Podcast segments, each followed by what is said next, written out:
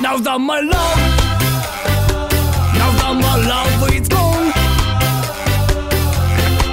Now that my love, now that my love is gone. 大家好，欢迎来到我们的例外状态播客日内瓦系列的第二期，我是主播罗斯。今天呢，我们想聊一下国际组织与人道主义和平权之间的关系。啊，今天我们的嘉宾有来自难民署的实习生 Angela，还有我们的老朋友在韩国 UNESCO 现在实习的欣然。那两位嘉宾可以给我们打个招呼吧？大家好，我是 Andrea，我目前在日内瓦高院就读国际事务硕士，暑期的时候在啊、联合国难民署的日内瓦总部做实习生。大家好，我叫欣然。嗯，我也在高院，但我读的是国际历史与政治的硕士。然后我现在在呃联合国教科文组织韩国光州做实习。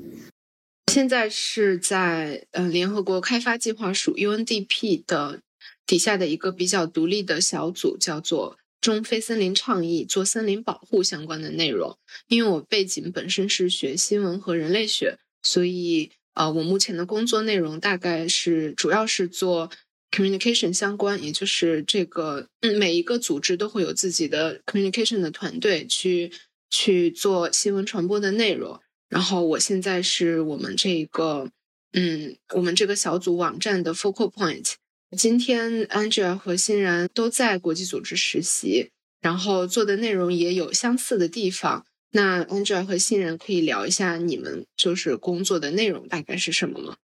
嗯，我现在是在联合国教科文组织韩国光州这边，然后我做的是，然后我现在协助的这个项目叫做亚太反协助重替联盟，然后是由就是联合国教科文组织和光州这边的光州国际中心共同协作来推进这个项目，所以我相当于是从教科文组织外派到光州这边来协助这个项目实行。然后我做我主要做的是 communication outreach，communication 这方面我就主要做网站搭建相关的，还有一些社交媒体运营的工作。然后 outreach 就是因为我们现在这个项目还在招募腾讯会员的阶段，所以我需要联系亚太的一些同事，就是希望就推动他们来加入我们的项目。我是在难民署的人力资源部做多元平等包容的实习生。大家都做的和平权和反歧视相关的工作嘛。然后，嗯、呃，其实我们上次聊的时候也有聊，就是嗯，这个目前的这个 diversity and inclusion 这个词比较在联合国其实是一个非常流行的词汇。多元和包容就是呃联合国一直在倡嗯、推行的一个职场文化，就强调在职场上要要广纳不同背景的族群，要尊重且保有每个人的差异性。提升每一个人因为自己的独特性所能带来的价值，最终达到职场的平权。所以，我们今天的这个主题就是想聊一下职场内部，也就是联合国组织内部的平权，以及联合国所正在推行的这些关于平权的项目。嗯，那 Angela，你可以介绍一下你是怎么理解这个 diversity inclusion 的？就是你当时申请这个实习的时候，为什么想进这一个部门？嗯，我当时申请这个岗位的话，是因为我在呃硕士第一年的时候选了一些和性别和国际事务相关的课程，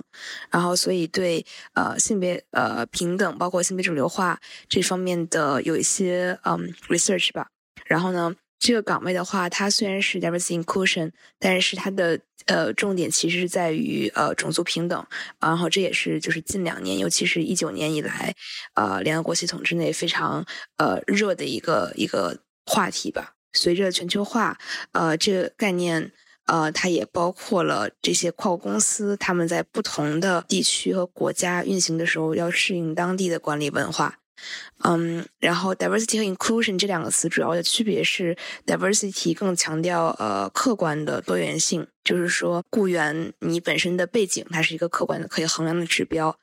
，inclusion 的话是一个比较主观的，呃，就是说每一个员工他是不是认为这个环境啊、对于自己是包容的，是不是感觉到被尊重啊、是不是认同这个组织的呃有归属感。对，所以所以就是联合国为什么推行这个 diversity inclusion 的这个呃政策，其实是因其实也主要是因为他做的就是关于平等，就是人权平等、种族平等、性别平等的工作。所以如果他自己作为一个这么庞大的组织达不到这个目标的话，那大家就会觉得非常的 iron，嗯，非常的这中文怎么说？讽刺。对，所以。嗯，我当时知道 diversity inclusion，其实是因为我的 HR 跟我讲，嗯，我为什么当时第一个呃难民署的实习会被招进去？他们考虑了这个 diversity，就是因为我之前一直在西欧学硕士嘛，然后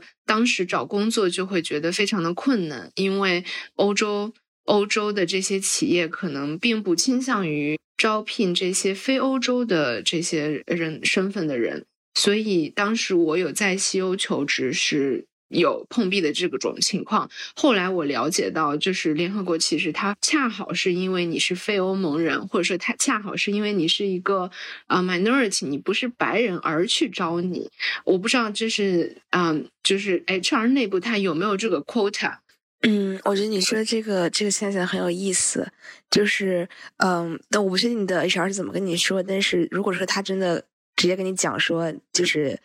你被招进来是因为 diversity 的话，这个其实是很具有争议性的一个行为，因为有专门名词叫 diversity recruitment，就是说，呃，为了增加这个组织多元化而去招人，而不是说，呃，因为你的 profile 或者你的能力合适而去招人，这其实也就比较具有争议性的东西。然后从呃难民署来讲的话，比方说在初试筛选的时候。要保证进入第二轮的候选人至少要来自三个地区，呃呃，因为难民署它分了七个呃 operational region，所以至少要包括三个。然后呢，在后面筛选的话，就要考虑本团队和本办公室，嗯，比方说它的主导的都是来自于呃西欧的人。那这个时候，如果说在两个候选人啊能力相似的情况下，啊，那可能就会优先录取呃不是西欧的这个候选人。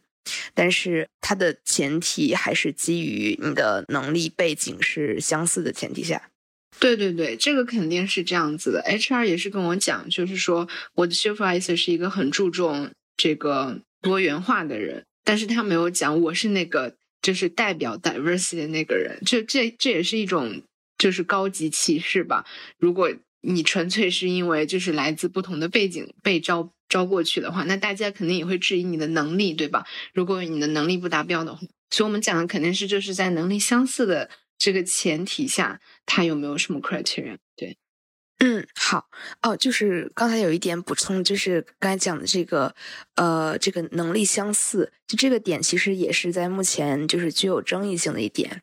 就是比方说，呃，英文讲就是 equally qualified，但是呢，因为呃，比方说很多。呃，西方的教育机构就是这些呃有名的大学培养出来的学生，固然是能力很好的，但是他们的家庭背景，包括他们，比方说都是呃收入比较高的这这些家乡的孩子呀，包括他们呃更多的都是来自一些啊全球北方国家的呃学生，这就导致了如何衡量 equally qualified？就比方说，你如果是在一个。啊，呃，全球南方国家，然后呢，你可能也没有受过这种常青藤的教育，但是，呃，如果你去应聘一个，比方说，呃，营地经理的这样一个职位，那你有非常充足的基层经验，呃，那你是不是算 equally qualified？所以，这个也其实他们在讨论的一个点，尤其是很多。嗯，比方说难民或者是无国籍人，他们可能就是没有机会去接受这种高等教育或怎么样。那他们如何能够同样进入呃难民署工作？这其实他们在考虑的一个问题。嗯，我觉得这个也是我我想分享的，就是因为我之前在难民署的时候，我有感觉到整一个部门都非常的 diverse，因为我的领导是一个韩国人，然后然后我的次级领导是一个是一个肯尼亚人。然后我的小领导也是一个肯尼亚人，相当于是，嗯，相当于是当他跟我们的部门就是开会的时候，我们整个部门都是 women of color。然后因为是这个的缘故，所以就是我们在每周的例会上有这样的一个故事分享，就是每就是不组织的人自己报名，说我今天想主持这个会议，那就是他可以主持这个会议，并且在会议开始的前十分钟分享一下自己的成长经历。对，所以就是嗯，因为他为什么会设置这样一个成就是故事背景的这样的一个环节，就是想让大家了解，虽然我们大家都是因为同一个 criteria 被招进来的，但是我们想知道你为现在的自己之前付出了多少努力。所以就是我的同事非常鼓励我，但是我最终没有去主持哈，因为我当时快走了。但是他分他他鼓励我去去报名主持这个就是很大的这个整个 GCS 就是传播部门的一百多人的周二会议。他说你一定要分享你是如何从中国的一个就是通过高考走。考上了一个很好的大学，然后慢慢慢慢到达日内瓦这样的一个人生旅程。你就是因为他就觉得，他说很多在国际组织的这些同事们，大家都觉得在国际组织的中国人其实家庭条件都比较优越，可能都来自中产以上城市家庭。然后受到过高等教育，但是他想说，就是啊，那你如果分享你的故事，就会打破大家对于中国人都很 rich 这样的一个固有的偏见，那大家也会更加 appreciate 你在这个组织里面做的工作，因为因为难民署是很强调，不是说难民署就就是整个联合国可能都很强调，就是不是说你现在的你有多努力呃多优秀，而是说。曾你为现在优秀的你曾经做出过哪一番的努力？哪怕你的起跑线可能没有别人高，但是大家注重的是这样的一个过程，所以大家想看到这样一个过程。对，你这个讲的很有意思。我我其实之前没有了解过，就是这个传播部门还有这个 storytelling 的故事，但是值得推广。对，我觉得确实就是你可以从这种。operation 的细节当中看到这个部门是有没有看重这个 diversity inclusion，对吧？是的。那就是啊，你可不可以具体的介绍一下你的工作内容，包括就是你的这个嗯部门架构啊，然后你们这个政策的情况？嗯，好的，就是嗯，从团队架构来讲的话，呃，我这个团队叫就叫做呃 DEI team。然后呢，它是呃隶属呃隶属于呃 Department of Human Resources，就是直接对人力资源部负责。然后我们团队的领导他是一个 P 五级别的，嗯，但是呢，呃，这个团队的流动性还是比较大的。就是我们团队的这个领导在过去的两年之内换了三个人，然后上一任的领导还是在呃整个一年都是在南非远程的工作。所以就导致这个部门的呃很多的一些行政问题吧，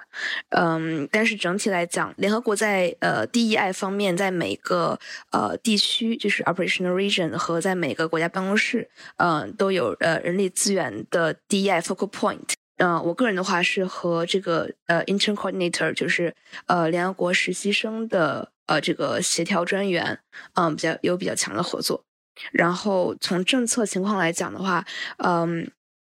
嗯，首先我们团队的工作，嗯，主要分四个方面吧，嗯，残疾包容，然后性别平等、种族平等，啊，还有性少数群体包容，啊，然后呢，除了性少数群体以外，在其他三个方面都已经有呃详细的行动计划，嗯，然后但是我们并没有一个整体的呃多元包容行动计划，所以它其实是。就是三个呃分分支计划拼凑起来的一个呃工作的呃指导，所以有很多时候是互相有些有些掣肘的。哦，那你讲的这个我觉得还挺有意思的。首先就是这个 HR focal point，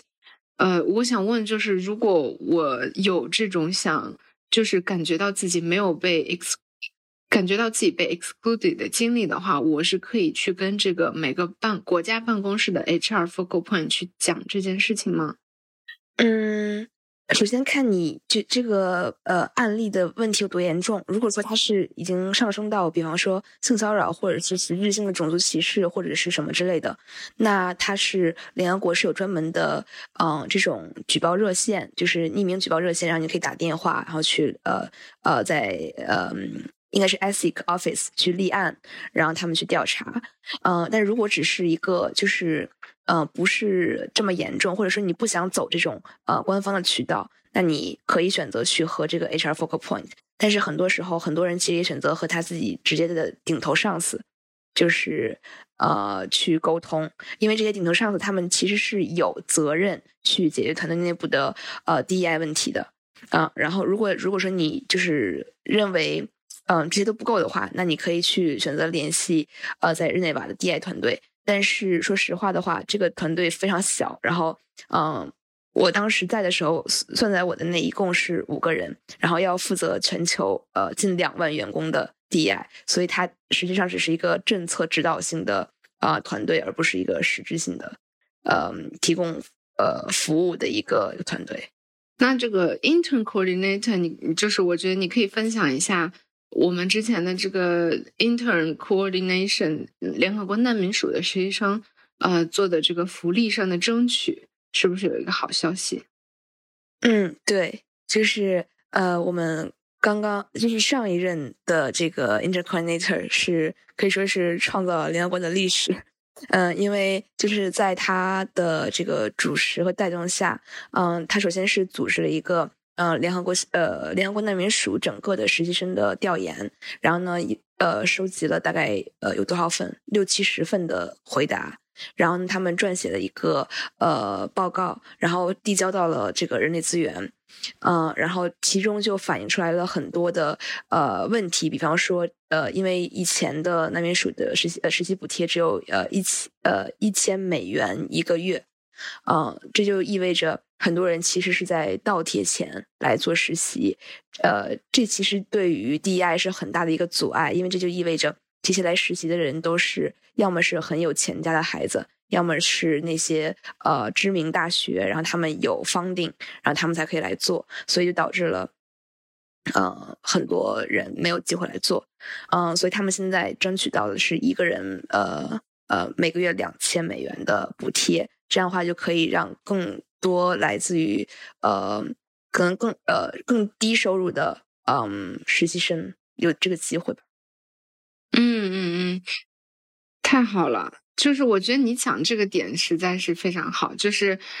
就是因为联合国 Secretary 联合国秘书处下面的所有的实习生都是不给钱的嘛，就是相当于是他要倒贴更多。但是联合国的专门机构，比如说 UNDP，它是从二零二零年开始给实习生发钱的。然后，嗯，日内瓦有一个实习生的这个 NGO 叫做 Fair Internship，然后这个 NGO 是一直在倡导联合国实习生的这个应该要被这个 get paid，所以，嗯，他们有每年出的一个这个。不同的国际组织，然后哪一个是更加的对实习生友好的这样的一个排名？然后，呃，我不知道 UNHCR 它今年排多少，但是我觉得就是有这两千美元的每个月的补助，它肯定要排到前三了。对我记得第一好像是 ILO，就是国际劳工组织。嗯嗯，对，嗯。这个具体的排名我没有印象，但是比方说，嗯，ILO 和 WIPO 就是知识产权，呃，以在以前都是相当于是最好的两个，但是知识产权的话，现在最高也是两千，所以和难民署是一样的。嗯嗯嗯，对，对，这样子的话，它如果从 D diversity inclusion 这个角度来讲的话，嗯，不仅是在需要在 recruitment 上面，就在招聘流程上面。要保证这个招聘的多元性，它而且在这种实际条件，因为因为你像联合国秘书处，它虽然说哦，我要就是要保证招聘的这种公平，但是呢，它实际上不给钱，它其实是是一个悖论嘛，就是他招的就是本身就在欧洲的这些人，或者是家庭条件比较好的人，才能够这种。才能够支付得起在日内瓦的生活费用，但是我觉得联联合国难民署它肯定就是不只是联合国难民署，就是给实习生发工资的这些组织，起码给这些 Global South 或者是 Underprivileged 这些实习生一个可以在总部实习的就具体的的机会。对，是这样的。那你可不可以讲一下，就是嗯，这个。就是比如说，你说每一个，比如残疾，从性别、从种族、从 LGBT 不同的这几个角度，你说你有你们有这种 strategy 或者是 action plan，那你们可以举个例子说，嗯，它这种 action plan 里面都有什么，然后是具体怎么实施的。嗯，好，那我就讲一下我我主要负责的这个就是种族平等这方面的行动计划。然后它这个行动计划是，嗯呃，相当于是二二到二四年的一个三年计划。嗯，然后它主要包含呃六个方面。然后呢，嗯，比方说呃，第一个方面就是，嗯，这个嗯呃领导负责制，就是说这个。嗯，那边呃，他 DEI 的最高负责人就是这个高级专员。然后呢，每一个每一层的领导都要对自己呃以下的呃团队的 DEI 负责。然后呃，这个东西它虽然听起来很虚，但是实际上很重要。就是呃，这样的话就意味着每一个但但凡是 manager，他都有动力去嗯，相当于执行 D I 这样一个 mandate。然后再比方说。呃，capacity building 就是能力建设，然后就会呃要求呃，比方说我我们团队去给任何呃提出呃这种培训需求的团队，然后去做 retreat。就比方说我在的期间，我们就呃给这个 durable solution 团队，就是这个可持续方案团队，然后进行了这种嗯无意识的偏见的培训。嗯，这是很大的一方面，然后再有就是，呃，信息传播，就比方说我们要组织，呃，请专家来做这种呃 speaker series，呃，讲关于如何，嗯，呃，呃，从呃，比方说历史的角度来分析这种国际组织的，嗯，种族主义，然后再比方说，嗯。我们现在新来的这个团队的领导，他希望能够组建一个呃有实际的呃怎么讲实际呃合法性和行动力的呃难民署之内的 committee，呃，然后呃去做出呃关于组织内部的嗯，比方说呃什么样的 DEI 政策呀，嗯呃去做出实质性的一些决策，因为以前的话呢，大家都是一个。怎么讲？就是一个自发性的，呃，就是大家员工自发，然后组成了一个小组，大家一起讨论。但他实际上没有任何的决策和执行的权利，嗯，所以，嗯，对，然后也包括一些，比方说专门的人才选拔通道，比方说之前，呃，难民署和应该是麦，呃，麦肯锡，嗯，他们合作了这个一个项目叫呃 Black Leadership Academy。相当于就是选拔，嗯，呃，难民署内部的，但凡是非裔的员工，然后如果你希望就是，呃，参加这个项目，你都可以去。然后之后呢，嗯，他们会对你进行一些领导力培训。这样的话呢，它其实是形成了一个这种就是人才上升通道吧，嗯，然后让这些就是有色人种的人才能够被被上层看到。嗯。可以的，挺好的。我觉得这个这个这个 campaign 可以多多有一点，什么 Asian Asian leadership campaign，听起来就觉得有一点挺受鼓舞的。然后你刚说的这个无意识偏见的传播，我其实有一个故事可以分享，也是我在这个难民署的时候，我就我就曾经参加过你们这种部门的 capacity building 的。这种 similar，它讲的就是让大家意识到自己就是曾经不被意识到的一些 privilege，所以它其实给了我们这样的一个这种嗯，就是饼状图，然后这个饼状图里面有各种各样的这个这个 criteria，比如说你是不是 global north，然后你是不是受过高等教育，你是不是白人，你是不是男性。然后你是不是来自于城市？然后你是不是嗯 straight？就是你你不是你是性多数？然后嗯你是身体完完健全的，也就是说你不是残疾人。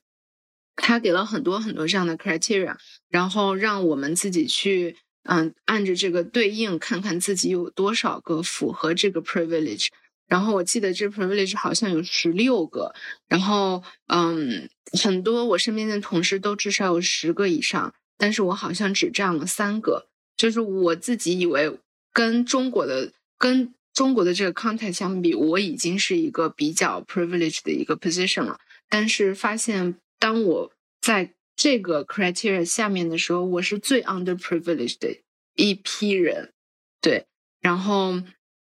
嗯，所以，所以当我在跟，就是他们这个 seminar 是会把我们分到这种嗯小组讨论的，然后我在跟身边的这个同事讨论的时候，我就分享了说，嗯，我作为一个非欧盟人的这个身份，我每年去申请这个 resident permit 的时候，都有一段时间是嗯非法居留的状态。就是我每次等新的这个居留卡下来，起码要等三四个月。那这三四个月当中，就是身份，就是你的流动行动是非常不方便的。然后每次等的时候，都是一种很焦虑，然后很很焦虑、很 panic 的这样的一个状态。所以我其实当时就在就跟他分享的时候说，嗯，那个状态很像难民。的这个 temporal tem temporality 的这个状态，就是你的身份一直是临时的，你一直都没有这个公民身份，或者是这个国家的这个国籍去保护你的这个公民权利。然后我还跟他分享说，就是嗯，每个国家的护照的的这个嗯，每个国家护照的这个不一样的不同。我跟他说，就是我拿着我的护照。去哪些国家需要申请什么样的签证？但是那个白人同事听到之后，他他也非常的惊讶，他以为就是中国人，他身边有很多中国人，所以他以为中国人都可以像他一样全球旅行，不需要申请签证。对，所以嗯，我觉得那种那种 seminar 是真的可以促进嗯不同同事之间的这种互相的了解。因为如果我们不讨论这些，如果我们只去做工作、做自己的工作的话，那其实大家不知道 where are you from，就是你现在的你自己是从哪里来的。嗯，对，我觉得你讲的这个这个故事就很有，对，很有很有代表性。就嗯，另一个我觉得，嗯，就和这有点有点相关的一个故事吧，就是呃，我当时。呃，所在的办公室是一个开放性的办公室，然后我对面也是呃另一个实习生，他负责的是一个呃创业项目叫 Make Fifty One，然后嗯我在呃那边属实习四个月，这个呃对面那岗位呃一共有两位实习生，然后他们两个人，我跟他们聊了之后，嗯发现他们全都是白人女性，然后上的都是美国的这种呃私呃这种 liberal art school。然后也是非常呃精英的学校，然后甚至是他们说话的口音语气都极其的相似，然后我当时就觉得很震惊，就是为什么这样一个岗位可以连续两个人都是几乎是一模一样的呃人，嗯，后来我发现就是可能是因为那组的领导她也是美国人，一个白人女性，所以可能她在选人的时候就会有这样的一个一个偏向。嗯，对，说起这个，我是觉得，就是人在日内瓦，你身边其实最绝大多数的实习生是欧洲人，然后，然后这些欧洲人普遍年龄偏低，就可能就是二十岁、二十一岁。但是你看这身边的亚洲学生，或者是，当然你年龄很小啊，但是身边的亚洲学生，或者是其他其他国家的学生，没有就是。年龄特别像欧洲学生这么小的情况，因为很多欧洲学生是他们学校的这种 program，他们学校的项目直接和联合国合作，然后在他们大一或者是大三毕业的时候就把他们送过来。所以，呃，我就难民署有一个我的部门，它是有和挪威的奥斯陆城市大学的合作项目，然后每年都会送两波这个毕业生到这边实习。嗯，这个很有意思，我还不知道这个挪威的这个做的。对对对对，嗯，那就是欣然，你可不可以讲一下你在这个，就是我们讲的都是关于难民署的自己的实习体验，就比如说我有没有感觉到自己被 include 到，然后你可以讲一下你在 UNESCO 的这个个人经验吗？嗯，我现在做的这个项目就是其实就是关于 diversity 和 inclusion，然后亚太城亚太反歧视城市联盟嘛，然后我们主要也是针对，就希望把亚洲很多城市联合起来，然后大家可以一起去实行，就是一些就是呃针对嗯针对嗯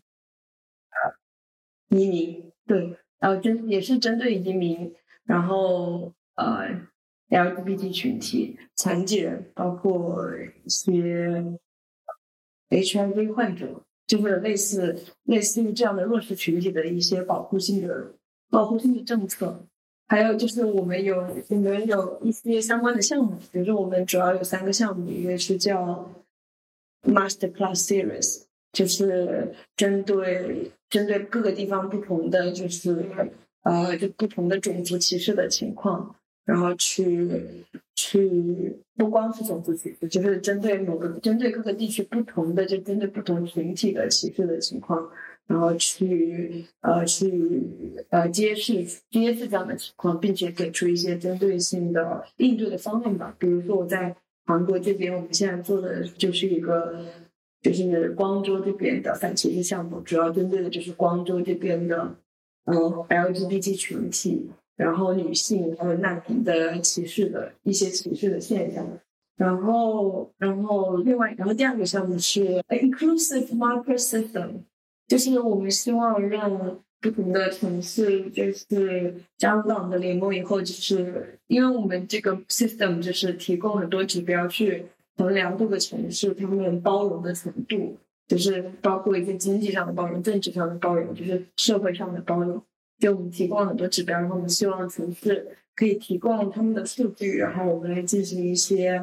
进行一些衡量，然后嗯，然后然后针对每个城市的情况，再给予他们一些针对性的方案，怎么样可以提高他们在不同领域的包容性的程度？嗯，然后还有一个项目是哦，City Arts。就是 City Art Lab，这是一个针对，就希望希望把当地的以及国际的一些艺术家吧，就是结合起来，然后去做一些在城市做一些，嗯嗯，就是做一些艺术艺术的设计，或是有一些办一些展览，就通过这种艺术的形式，也是去倡导公民，去提高这种反歧视的意识。然后提高公民对于这些不同的弱势群体的一些包容程度，因为没有什么因为，然后然后这个，然后主要就是主要我们现在在推行的就是这三个项目，就是你你的这些 practical 的项目，你自己觉得对于你来说有没有什么收获和成长呢？嗯，对于我自己来说的话，我觉得。就是比较了解，尤其是国际组织在和本地化的组织去合作的时候，就是怎么样去进行这种项目的设计实施，就是怎么样去进行这些合作啊。然后，呃，对我觉得这也是 UNESCO 做的，可能也是很多国际组织做的，就是就是做了很多做做的很大的一部分事情，因为他们不太可能自己去自己去做很多。本地的项目，所以他们和很多本地的机构去合作。这样吧，就是两个问题，一个是，就是我们讲一下在总部和在 field 不同的实习体验，好不好？就是，嗯，像我和 Angela，我们都是在总部，我也不是在，我现在在 UNDP 不是总部，我现在在 UNDP 也算是就是国家办公室。然后可以讲一下在总部的实习体验的你的你对于多元和这个共融的这个理解，以及在这个田野在 field，嗯，你有没有觉得自己更加的这个多元了，还是就是并没有这样的情，并不是这样的情况？然后第二个方第二个问题呢，就是。嗯，就是这个 diversity and inclusion，或者说这个反歧视的，就是大家做的这些工作项目，在总部的 operation 和在国家办公室的 operation，在工作内容上有什么不同？对，那我们可以就先讲一下，嗯，自己在自己的这个国际组织有没有感觉被 include 或是 exclude 这个体验？嗯，我觉得在嗯在总部和在国家办公室是非常不一样的，因为我两个实习都在日内瓦，但是第一个实习是在难民署的总部，然后第二个实习是在呃联合国开发计划署的日内瓦国家办公室，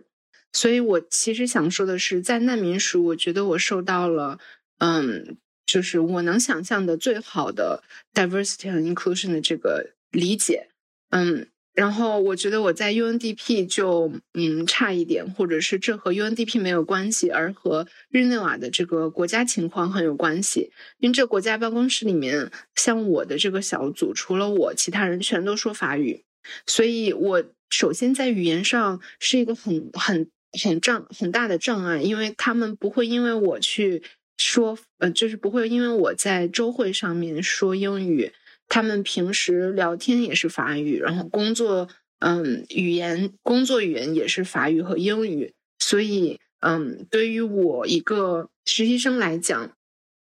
嗯，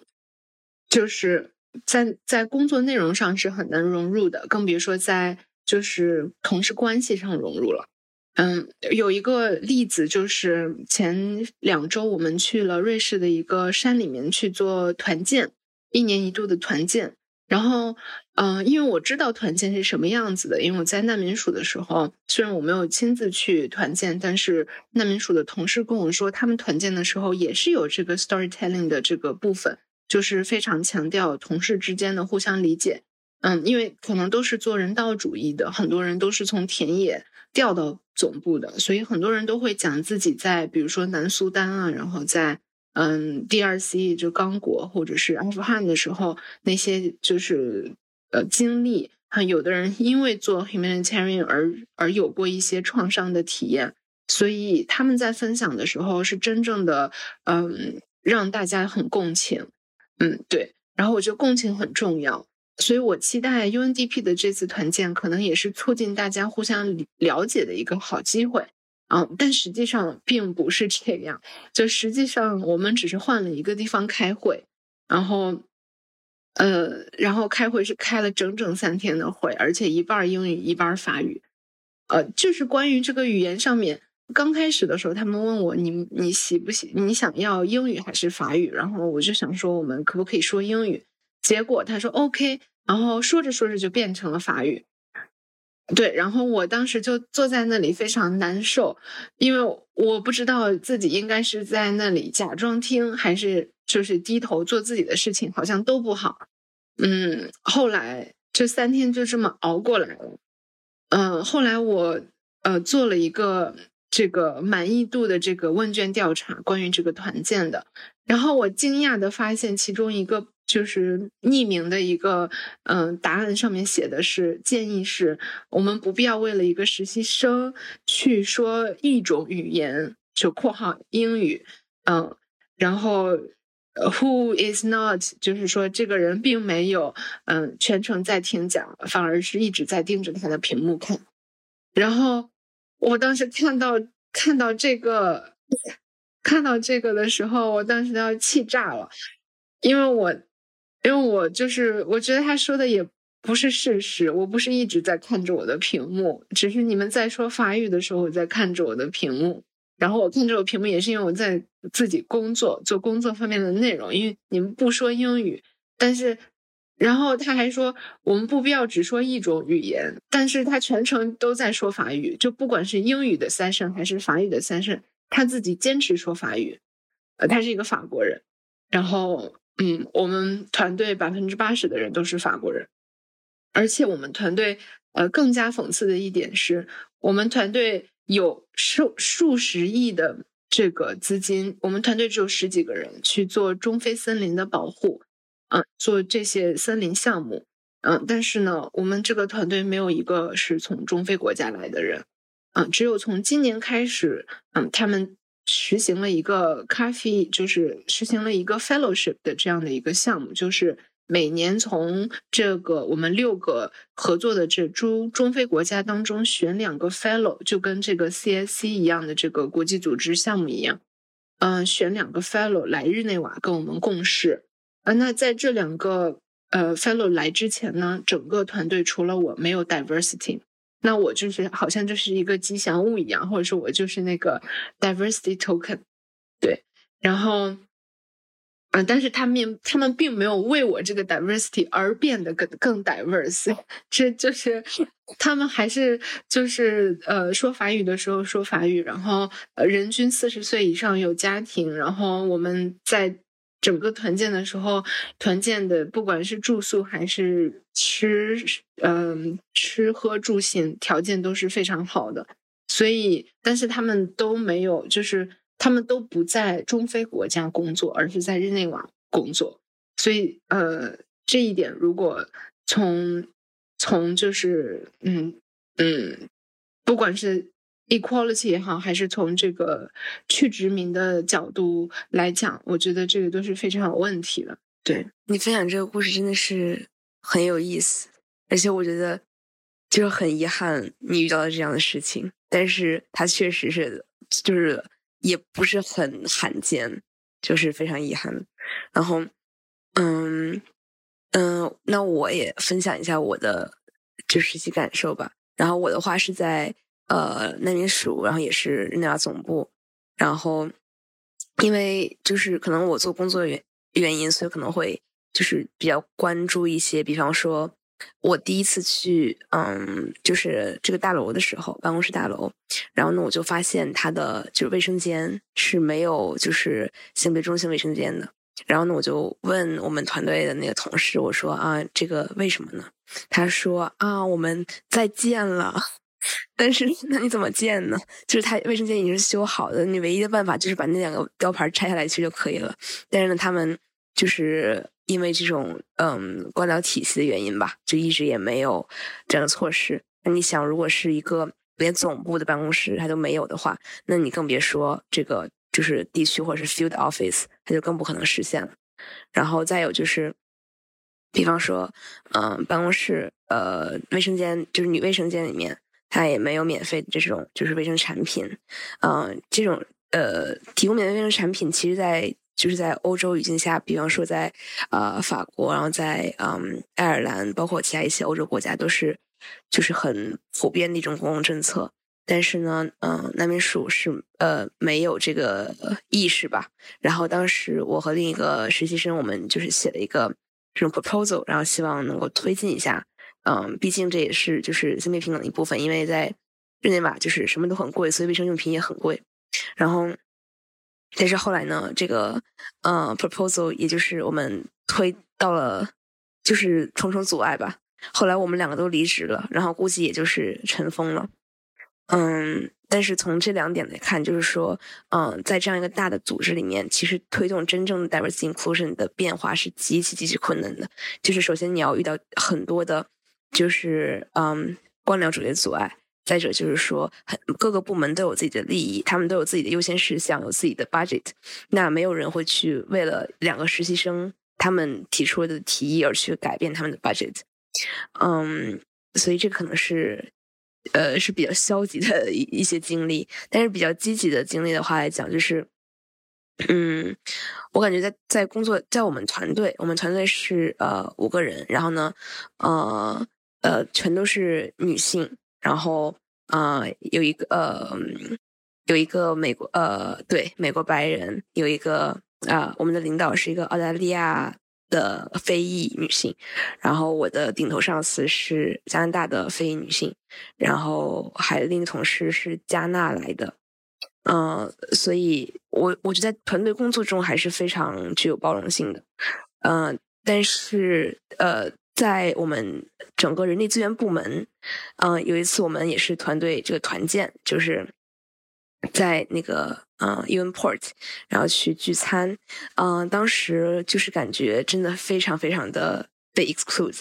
嗯，我觉得可能也是因为一方面我是实习生，而且是就是全场年龄最小的一个，因为我们整个部门只有两个实习生，另一个实习生他也是大概快三十岁了吧，所以年龄稍偏大一些。对，一方面是因为年龄小，另一方面是因为中国人，然后整个，嗯，就感觉大家都在在各吃各的，各聊各的，然后我就自己在那里闷头干饭，然后嗯，当时看就是嗯。部门的那个领导，嗯，讲话，然后感谢大家的付出，然后各种的，当时我就会觉得说，我真的不想在这个部门继续工作下去了。虽然说我很喜欢我的团队。对，说到这个实习体验，就是，呃，我前两天也在被问，就是如何能够，就是从实习生的角度来讲，如何融入你所在的国际组织。对，然后。大家就说要跟实习生一起玩。那刚才就讲到说，其实，在日内瓦很多实习生都非常的年轻嘛，然后，嗯，都是欧洲的，就是大一、大二的这些学生，所以，所以就是，嗯，融入方面可能每一个人都有自己不同的方法。然后我就有分享说，我自己的方法是说，嗯，你不要期待和你的同事成为很好的朋友。但是如果成为很好的朋友，那就是确实是你们是有缘分的，而不要而不是用强求，呃，一定要跟自己的同事或者是实习生成为朋友。因为有的同学他刚开始进来的时候就想的是我要跟实习生打成一片啊，然后嗯，我们都会成为很好的朋友啊。结果发现，嗯，每个人的嗯成长背景不一样，生活阅历不一样，嗯，很难聊到一起去，所以。嗯，后来有的身边的朋友就说就放弃了，就不一定非要非要 blend in，对吧？就不一定非要说一定要一定要就是跟所有的人都成为朋友，对。然后可能每个人都会要在摸索一段时间之后，才能找到呃自己融入的方式，或者说让自己感到舒服的方式。嗯，对，我觉得你说这个点很重要。就是我自己的话。就是因为在嗯联合国的日内瓦总部，大概呃一般常呃常规的是有大概四十个左右的实习生，但是呢，就是那些经常参加实习生聚餐，就是每天中午一起吃饭，然后比方说呃这晚上一起出去呃这些活动的人，其实是比较少的一部分。就很多人即使是在一个楼里面一起干了好几个月，你也不认识他，所以嗯这种情况也蛮常见的。嗯，我觉得就你刚才讲这个，就是放平心态，其实很重要，就没有必要说去强求，因为毕竟在在任何一个环境下，你在国内或者是在国外或任何一个组织里面，你都不可能跟所有人成为朋友。所以，嗯，就是我我自己的话，我是在难民署确实遇到了很好很好的朋友，就是在这个就是职业理想、包括价值观、包括就是做人各种方面都有很多共同话题。所以我觉得这是我很幸运的一点，然后也很感激这段经历，但是也确实遇到了很多，也不是很多，就是一些吧。实习生可能你对他挺热情，但他没有什么回应，那我觉得也挺正常的。毕竟每个人的这个优先事项不一样，他可能就没有想跟实习生去交朋友或怎么样的，那都是挺挺正常的，也不用太在意。对的，对的，就是我后来有跟我朋友聊，就是嗯，如果。如果你想跟一个人交朋友，你要嗅到你们是有相同气味的。就是你要，如果你遇到一个你自己喜欢的人，那你需要主动去去 approach，对吧？就是在联合国很大的很多情况下都是需要你自己去，嗯，要主动一点。如果你你想跟他交朋友，或者是你想跟他约个饭，那很多这种，比如说 coffee chat，或者是只。私下里面的约饭都是你自己主动提起来，然后慢慢慢慢的，哎，发现哎可以变成朋友。所以就是，如果你真的想交朋友，然后并且想遇到了你想交的朋友，那就要主动一点。那如果没有的话，那你就可以放平心态。我觉得是这样子。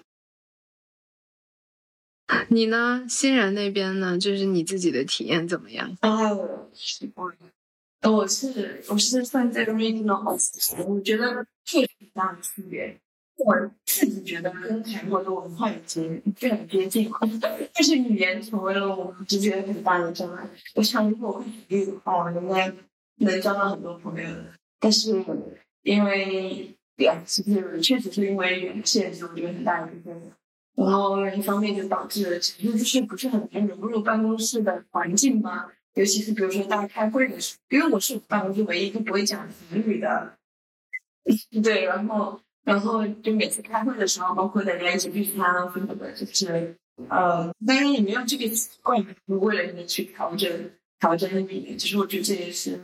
考虑去 regional office 一个很大的上面，就是为你不会讲能力的话，这个各种可以都会去出现，包括你在项目的参与上，你不懂这个语言，基本上还要去阅读、去经手，然后。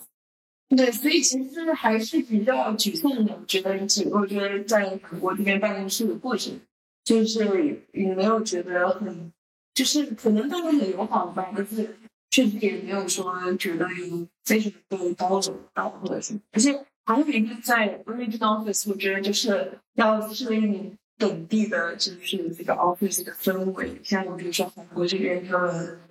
很严格，然后他们在很多方面都很多方面都是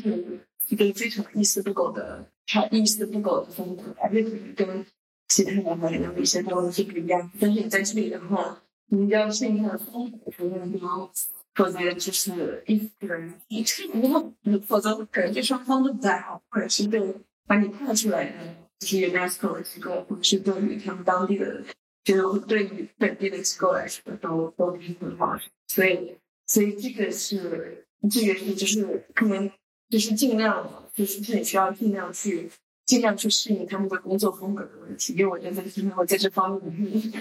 经历了也是也是有很惨痛的体验，然后什么样惨痛的体验呢？就是你说的这个风格是什么呢？嗯，就比如说。呃，只是大家比如说这场，对工作各个方面都非常严，然后在时间上也很严格，然后包括可能会有一些加班啊什么的，但是我也没有加班，就是整个办公室的氛围也是比较比较也是、比较紧张的。然后这样的话，就是嗯，就是可能，比如说我自己在办公室里面可能。呃，就会觉得有一点格格不入吧。就是如果大家都非常紧密度的在工作的话，然后因为我自己本身不会，我没有办法去参与到很多这种密度的工作里面，所以就会有一些，就会有一些觉得不是很跟上办公室的氛围的。哦，那我跟你很像，就是因为我不会法语，所以我也没有跟上这种紧锣密鼓的节奏。就当他们紧锣密鼓的时候，我还在做自己的事情。这个时候，你就会觉得有一点隔离、隔阂。嗯，对，我觉得这个对于你的 supervisor 来说，他也会有一些对你的观感太好了，因为可能这是一个很 tricky 的事，就是他可能期待你可以去承担更多的任务，更加积极的主动，然后就是也有一个很难。很很难去发挥自己的，很很难去发挥主动性条件。但是我觉得发挥主动性确实是更重要的事情。不知道在国内怎么，不知道你们是不是这么想？不管你在工作里面，就是可能你被给到的工作是一部分，然后但是其实你如果想要就是更多的在这个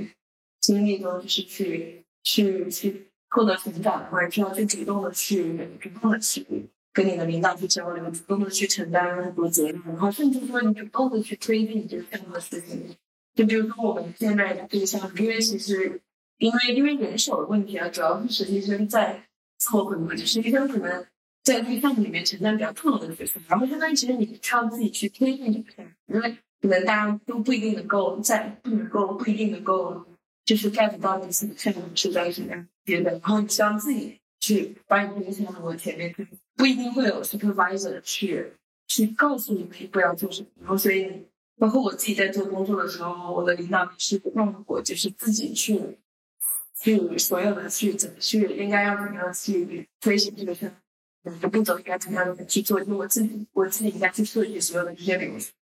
所以我觉得就是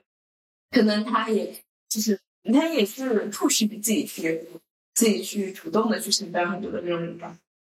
自己的感觉。可能我那大家可以去分享一些，就是嗯小例子吗？就是我觉得欣荣说的这一点非常重要，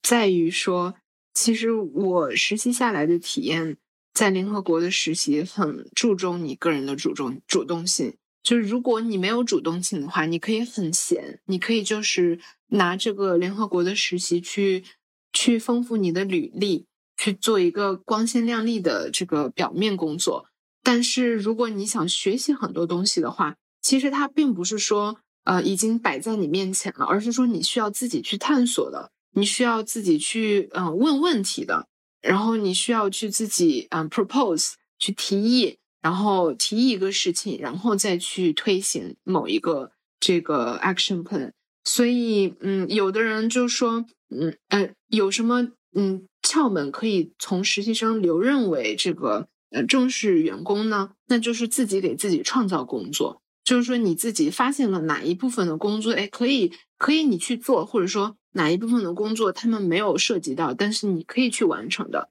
那你可以马上就是写一个 proposal 出来，然后写一个 report 出来，然后给你的 supervisor 看，然后你的 supervisor 发现，哎，这一方面我们确实可以做，那那这个这个这个，嗯，可能就需要六个月，为期六个月，或者是为期四个月。那你就有完全嗯足够的理由去在你实习之后留下来继续做这份工作。我身边留任的很多很多都是因为这个原因，就是说，要不他有这个，要不这个组织非常需需要这个实习生，要不就是这个实习生展现了自己，嗯，就是有一些工作他可以做的能力，然后他会留下来。但其实大多数情况下，联合国实习生是嗯无法留任的。是留不下来的，对。然后，那你们可以就是分享一下，就是自己曾经嗯 take the initiative 或者就是 proactive 的一些故事吗，或者说你你学到的一些经验，就是说我可以如何更加 proactive 的。嗯，我觉得我可以分享几个就是我自己的经历吧，就是比方说，嗯，就是你刚。嗯，刚进组的时候，然后那个时候我们整个的这个电子文件管理是用 SharePoint，然后极其的混乱，极其的没有章法，就是你能想象的任何一个学生的电脑都要比他整齐的多。然后，所以呢，我就是我我刚上去的时候呢，然后我就是把整个里面所有的文件几乎全都翻了一遍，就然后我就大概知道里面什么东西在哪里，然后有一个印象。然后呢，后来。呃，然后我的任务其实只是整理，就是和我工作相关，也就是种族平等这一方面的文件。然后我其实很快就整理好了。然后，但是后来我们因为那个新的领导上任了嘛，然后呢，他有一次就是问我的一个同事，我那同事他其实是已经是一个 G 五级别的一个正式员工了。然后呢，问他说：“哎，这个某某某文件在哪里？”然后我那同事他就答不上来，然后，然后他后来领导就问我，然后我就说啊，这个好像是在哪个文件夹底下哪里。然后这个其实是个小事情，但是对于一个刚上任的领导来讲，他真的会对你的印象很加分。就是，嗯，我觉得他就是他后来其实对我态度挺好。我觉得这个事情其实是，呃，是会有影响的。就是，嗯，所以我觉得，嗯，这个故事。他如果从理论上来讲，就是说你一定要 take ownership，就是你要呃把你的工作当做是你自己的事情，把整个团队的事情当做自己的事情，而不是说就是领导交派的任务你去完成这样子。而且，就你刚才讲的说这个，就是你比方说看到一个什么问题，然后去写一个 proposal，然后跟领导讲，这个其实也是很重要的，就是它能体现出来说你有这个全局的观念。就比方说，我最后，嗯，就是呃，我当时有一个任务是说要，嗯，呃，做一个这种呃 literature review，就是查一下，比方说，嗯嗯，学术文献，包括行业报告，包括其他的国际组织的实践是如何定义这种种族平等的指标。然后在这个呃，我做完了整个的这个汇报之后，然后我最后，嗯，我就是又加了一个自己的一个 project，但是我就向他提议，我说。嗯，其实可以在联合国，呃呃，在我们小组做一个这种，呃嗯，critical organization history，就是说，呃，用批判的视角去回顾，呃，那本书的历史，然后呢，把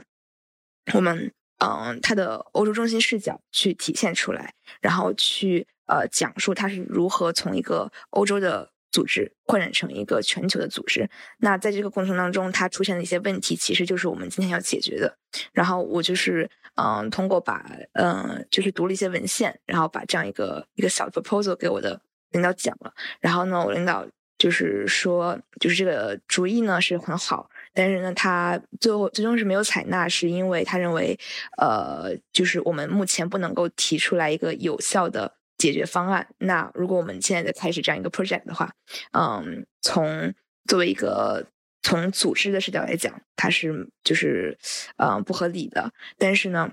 就是虽然说他没有接纳这个意见。但是呢，你会让领导认识到，就是你对于你这个岗位、对于这个团队，甚至这个组织的方向是有思考的。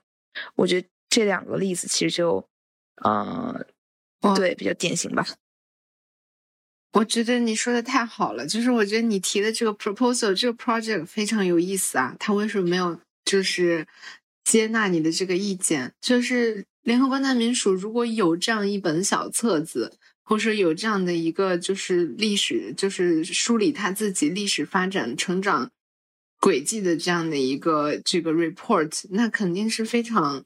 非常有用的。对于你们这个，不管是 HR 的这个团队也好，还是对于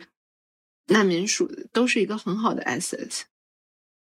就相当于 intern coordinator 他们做的事情一样。现在这些东西都是历史史料，然后都是他们制定下一步政策。制定你们接下来这个 diversity inclusion 这些政策的依据，是这样的。嗯，对，ownership 我觉得也很重要。欣然呢？欣然有没有什么就是可以就是跟我们分享的？嗯，其实我花了不短的时间去意识到，就是去发挥就是动气这个。就是其实说实话，因为一开始的时候做。做项目的时候，因为确实觉得很，其实有一些觉得成就感比较缺失吧，因为在很初期的阶段，然后有很多很多很多进很多层次的钱，比如说招募会员，然后你其实很就是很多层次都比较缺乏主动去去加帮你下场制，就类似于这样的事情，会让我觉得，嗯，好像非常的疲惫，这个项目可能去看到一些希望这个，然后所以一开始的时候有一点着急，我觉得。我觉得可能是就是有一点，就是就是可能这个想法有点会自我，然后然后再后来就是慢慢的，你慢慢的就是看到看到你的很多上一个就是实习生同事，觉得大家现在也知道就是这个项目的各种各样的问题，然后组织里面可能也有各种各样就需要调整的问题，但是大家非常的主动的去在做他们的项目，比如 Master Class 这个项目。光做的这个项目基本上就是另外一个韩国的实习生，不是自己个人，就是也不是自己，不能这么讲对，就是他在里面就是承担这样重要的角色，就是他去整个整个项目的整个设计，就是就是就是就是我觉得他基本上是很主导的一个作用，就是对，他，一个怪怪，对，就是他承担很重要的角色。然后，然后对，然后然后就在这个过程中，也会觉得就是把自己的把自己的对自己的这种喜好或者自己对这个项目的态度，就是过分的融入到这个工作里面，是非常不专业的事情。呃，我觉得这个心态调整对我来说是比较重要的一个阶段。然后再跟我自己，其实我自己一开始并不熟悉我要做的工作的内容，比如要去做网站的什么，就是这个也并不是在一开始。就是在实习之前，就是呃，带着商议的这些内容嘛，就是有很多调整的部分。然后再加上一开始他们本身也没有想让我去做整个网站的搭建，可能只是想让我去做一些内容的填充这样。但是后来，后来，后来也是因为一些工作的安排，然后，然后他们他们希望我自己就是把这个网站是从设计啊，所有的细节自己搭建起来。然后一开始的时候，就是这个其实我感觉，我觉得，嗯，对，就是我觉得这个过程对我来说也是很有很有意思的过程，就是我还是比较愿意主动的去做这个，就是做就整个的项目，对自己来说是比较全，是比较新的挑战。我本身也不是就是做很多技术方面的工作，然后因为因为这样的工作任务，需要去自己学习很多新的东西，自己去学习网站设计。去做网站，就是很多很多这样的工作。然后，对，所以我觉得就是可能在过程中，不管是不管是给到你的，或者自己主动去承担的这些任务，可能可能是会有很多变化，可能跟你的预期，或者是甚至可能跟你一开始所决定的工作内容可能是不一样。但是在这个过程中，你自己自己自己想要去达成什么样的成果，其实还是蛮取决于自己自己的心上，那你自己想要从这个时期里面得到什么，还有自己想为这个项目去贡献。对我觉得对我来说，因为我很我觉得就是虽然说会有些挫败，觉得这个项目虽然听起来很美好，可以达到的目标很美好，但是但是你在现实，你在实际实际的过程中，它有各种各种各样的困难，就会就会觉得很挫败。但是但在这个过程中，你要怎么样去就是去调整这样的心态，然后慢慢的去调整过来，然后去为就是然后去真正的，因为我对，因为想想要去通过这个项目，也就是觉得这是一个很好的、很好的可以达成的理想达成的目标，所以就是我觉得自己对于这个工作的认同，对认同这个项目它本身的。认同他，认同他，认同他，认同他，可以去打。那我觉得在联合国很多，基本上大多数的都是很认同的呀，就是他这个项目肯定是很美好的。嗯，这联合国本来就是一个很理想主义的地方。是。不过我觉得你说的两点都非常好，就是你就是你提出了联合国两个对于实习生来说非常不友好的。但是一直尾搭不掉的问题，第一就是它的 onboarding，嗯，process，就它的这个入职流程，嗯，非常的长，这个时长非常的长，因为它可能不会在一上来的时候给你非常完善的这个岗位介绍啊，然后让你了解一下不同部门的这些 operation 啊，就是你会需要很长的时间自己去 figure out，自己去就是。去学习别人都在做什么，然后这个组织是做什么，这个部门是做什么。嗯，对。然后第二点就是，呃，你的 T O R，也就是说你的这个工作内容跟这个招聘时候的工作内容是有出入的。那么就是当这些工作内容有出入的时候呢，有时候我是我自己就有这样的情况，然后我就有一点不知所措，因为，嗯。你这个时候就比较被动，就是你没有办法去发挥主动性，说我要去做哪个事情，因为你不知道要做什么事情，或者是说他现在变动了之后，你你需要做的就是等待别人给你发放其他的任务，那这个时候就非常有一个非常困难，有一个比较全面的一个对于自己岗位的认识，那你不知道自己要做什么，那如何去去去去发挥自己的这个？这个想法去去 propose 一些新的观点呢，对吧？所以，呃，我觉得，嗯，我不知道 UNESCO 是什么样子，但是我我自己的组织是有这样的问题的，就是它的 TOR 跟它的这个，嗯，工作内容是有很多出入的。嗯嗯，但这个确实需要自己花费时间去去做调整，就像你说的，去去自我调整之后，看看自己还能做些什么。但我觉得联合国实习就是这样的一个过程，就是你需要花费很长的时间才能意识到一个浅显的道理。嗯，对，我觉得客观上，嗯，那我把这个词，就我觉得客观上，客观上还有就是 I staff 的问题啊，就 UNESCO 是缺的，然后，嗯，对，这其实可能我的工作是需要不同的专业的去完成不同的部分，但是可能因为没有这么多人手。所以你那也要去做很多其他的工作，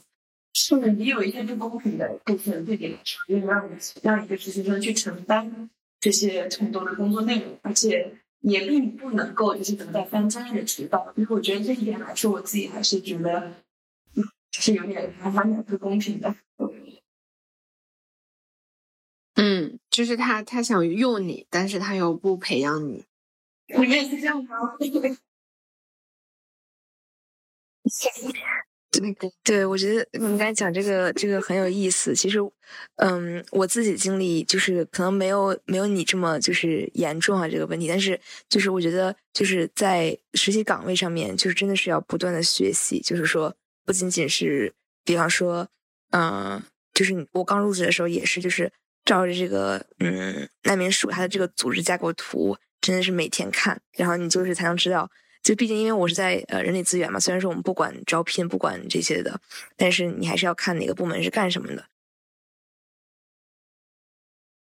对，就比方说，嗯，没事儿的时候，因为难民署它有自己的这个 data portal，就是呃数据网站，然后没事的时候就会你就跑上面去看那些啊政策简，就最新的数据简报，就是各个啊地区的，比方说啊缅甸啊阿富汗呀，就是各个热点地区，你就是挨个看，这样的话你就是慢慢的学到了，你就知道这个组织整个在怎么样的运行，然后那意味着对于你这个团队有什么要求，那对于你的工作有什么要求。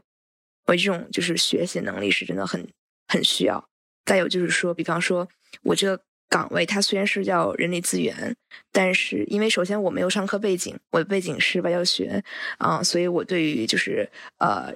呃组织管理其实并不是我的本行。那我在工作的时候，也就是比方说你每天下了班就要去。看一些关于这种 DEI 的这个专业书籍，然后去看关于甚至 internal communication 就是内宣的一些书，然后甚至看嗯什么呃 PPT 设计，就是很很广泛的要去拓展你的能力。我觉得，嗯，我感觉这个可能不仅仅是国际组织的一个问题，同时也是可能是整。整个就是现在就业形势的一种趋势吧，就是它对于你的，它既要求你专业的深度，也要求你能力的广度，所以这个对于就是现在我们作为学生来讲，可能是一个一个挑战，就是如何能够培养自己快速学习的能力。嗯，我觉得 Angela 说的太好了，就完全就是优秀学生代表声音，就 你说的这个 学习能力。就是我有一点，有一点受启发，学到了，学到了。就确实，就是联合国更加的仰仗于嗯自己员工的学习能力以及自己员工的主动性。这个如果跟比如说国内的啊有一些什么嗯大厂啊什么就是公司啊相比，他们可能就是比如说管培生，他就已经你一进去，他就会好好的培养你，对吧？但是国际组织可能并不是这样子的，反而就是是相反的，所以我觉得你说这学习能力，呃，对于我来说也蛮受启发的。就我自己也在嗯学习不同的东西，因为我自己是做 communication 相关的嘛。然后有时候领导会问，就是说，嗯，哎呀，我们如果我们要做视频的话，因为我我有提我们 YouTube 应该怎么去运营，然后。嗯，他说，如果我们要去专门请那些剪制作视频的人的话，又会是一笔非常昂贵的费用。嗯，然后我就说我会啊，就是我可以啊，就是所以，我其实，在业余时间自己一直在嗯学习 PS、PR 这些 Adobe 软件的使用。我觉得这对于一个做传播的人来讲，应该是必备的技能。但是我其实刚加入的时候，我只是有文字方面的。这个背景而已，所以我现在也是在学习学习，但是，呃，我觉得是可以说出来说，我我是做 communication 的，就是经历了这样一年的这种，嗯，国际组织实习的这个这个学习之后，嗯，嗯，哦，对，其实我有一个，就除了我自己，嗯我自己刚刚的，没有好像没有这么励志的学习的故事。我没有励志哈，我就是命题，我就是强行衔接一下。就是我自己，我自己蛮受触动的，这个关于项目的，也是一个故事吧。是因为这个项目其实有搁置，搁置了十年，只是因为没有资金，然后没有人去推动这个事情。但其实我们在其他的各个大洲都有在持续的在做，然后包括也有做的比较好的地方。只是因为我们这个项目就。因为确实是，就是就是经济和人员的问题，就没有没有没有，被整个放了十放了十年，一直没有人去真的去用它。直到我的，呃，现在是我比较就是比较比较大的领导，然后他他他想要，他就他就是那是一个那是一个澳大利亚的女性，然后她。他想要把这个项目去推动实施起来，然后他去写 proposal，去跟教辅人组织的，嗯，教辅人组织的这个这个这些这个，嗯，整个部门去沟通。然后他包括他自己，因为比较久的工作经验，在相关的组织，他有很多政府间的相关的关系，然后他去跟很多政府去沟通，然后他自己相当于他自己在推这种盘活起来，然后然后这个项目开始有资金，就是有那个，然后开始去做这些招募的工作。所以其实，嗯，其实我这确实是很很在于你在国际组织的工作里面有对这个项目就是有多。有多有多大的主有多大的主动性吧？就从这个故事里面，我觉得还是蛮厉害的。就如果你真的想要去想要去做一些事情的话，你想要通过这个组织去去，不是我自己我自己的我自己的想法是通过这种组织去实现自己的一些愿景。这个听起来有点有点有点 over，有点过于过于。over，，然后但是，哎，对我的意思就是，如果想通过改善，就是就是，其实你自己个人可以做到的事情是很多的，就在这个组织里面，其实组织有比较大的影响力嘛，但是加上你个人的努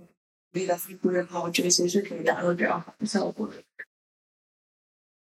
对，我觉得你刚才是我，你让我想到一个，嗯，一个韩国同事给我的一个忠言逆耳，不是忠言逆耳，就是一个很好的 tip，就是说，如果你想在联合国站稳脚跟，一直续合同的话，你一定要有 fundraising 的能力，就是你自己要变成一个 fundraiser，就是做筹款，因为你自己做项目要先有钱，再有人力，然后再可以实实施这个项目，所以。嗯，能让你一直保留自己的职位，或者是能让你一直这个有上升空间的，就是做 fundraising，就是 fundraising 一定是其中的很重要的一环。对，就是我我觉得我们今天聊的也也也不错。然后最后的话，想问一下你们两位对于自己这个工作的体验的满意度，以及你基于你们对于自己实习体验，会不会推荐相似的岗位？或者是说，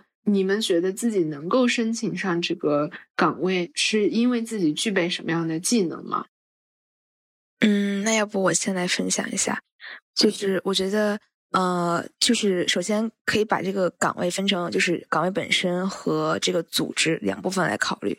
就是我个人的话呢，我我是其实很，嗯，就这个实习做做的很开心吧，就可以说是收获很大。然后呢，嗯。但是，就是首先，DEI 这个行业本身的话呢，它可能，嗯，对于你的背景要求不是很大。但凡你是，比方说设计一些社科呀、商科呀，或者是语言背景的，其实都可以做。它主要看的是你的，比方说组织能力，然后传播，啊，这些比较综合性的能力，嗯。然后一呃，然后我觉得比较重要的一点就是说，你要对这个嗯行业有你自己的见解。就比方说，如何呃定义 DEI，或者说你想要做成什么样子，就是你的个人主见其实很重要的。因为这个行业它嗯在国际组织也算是一个比较新兴的一个部门吧，所以一切都还在变动当中。如果说你能够有一个高瞻远瞩或者高屋建瓴的这样的一个想法，那你肯定会脱颖而出。然后。那从就是难民署这个组织来讲的话呢，因为我个人可能还是对就是发展比较感兴趣嘛，所以说就是人道主义组织和呃和我想做的可能还是有一定的嗯差距，但是呢可以呃说一点就是说嗯呃整个的工作氛围在难民署还是比较的比较 chill，就是大家可能上班也不会说西装革履啊，或者是很很严肃，甚至是我老板就有时候穿着那个人字拖来进办公室。然后，所以，嗯，就是如果说你是比较这种 vibe，可以来啊尝试申请。欣然呢？嗯，其实我觉得，首先，嗯，如果对歧视或对人权的问题比较感兴趣的话，应该还是，呃，应该还是可以考虑一下的。就是，因为就是我觉得可能，比如说跟人权高端办就能专门去做。这种呃人权的部门比起来，就是他们可能做很多制度方面、法律方面的一些人权的建设。如果他们可能哦，可能会做一些更加嗯，那怎么说？一些更加制度性的一些内容。但是像像个人组织的话，我觉得更多的因为统治文化这方面，所以包括我们做的很多这些项目，其实更多的都是一些教育、一些文化的，它不太有一些呃，比如说强制性的色彩，或者是呃，可能它也不是一个很宏观的，就是像上层，就是有一个很上层建筑的一个东西。然后，所以就是我觉得，嗯，是另外一个方面吧，就是想通过通过一些教育、一些人文的方式去对歧视这样的问题，就是有更深入的理解，有一些有包括有一些改善。但是它可能在呃取得的效果上不一定说。就是可以短期看到一个很好的效果，它可能它就像一个社会的这种思想的，就是这些变革需要一个比较久的过程。但这个过程可能也就是这个项目从它可以得到实施帮助，它能够产生比较长远的影响。我觉得也是一个，也是一个需要很久的过程的问题。所以我觉得这也是呃，可能可能可能要去考虑的一个因素吧。然后就自己的实际体验来讲的话，我觉得嗯。还是最主要的，主要还是因为缺乏，就是就是呃，就缺乏人员、缺乏指导的问题。我自己的实习体验就是不能算很，客观来讲就是不是很好嘛，就是觉得有点无依无靠吧。不管是在办公室的，呃，不管是在办公室的氛围，然后还是就是我做的这些工作本身，我觉得，我觉得。确实是感觉缺乏一些知识，也缺乏一些指导，包括我自己没有觉得很，没有觉得很很好的对办公室就是去接纳或怎么样，就是所以我这是我自己个人的体验呢。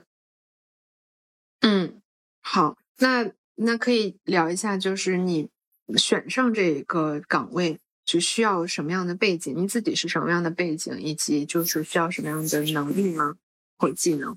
呃，因为我做的这个岗位主要是 communication outreach，然后也主要其实是你的文字的技能和你的媒体的一些技能。嗯，因为我自己本身也有这种媒体的经验，然后嗯，再加上对这个话题比较关注，可能对之前也有修过很多种族主义的这种相关的课程，所以对这个话题也是呃，这些其实一直也也很想知道，从现实的层面上怎么样去。改善这样的问题，所以我觉得就是对这些话题的呃关注，然后呃包括一些理论、一些历史、一些呃这些关于歧视的一些现象、一些呃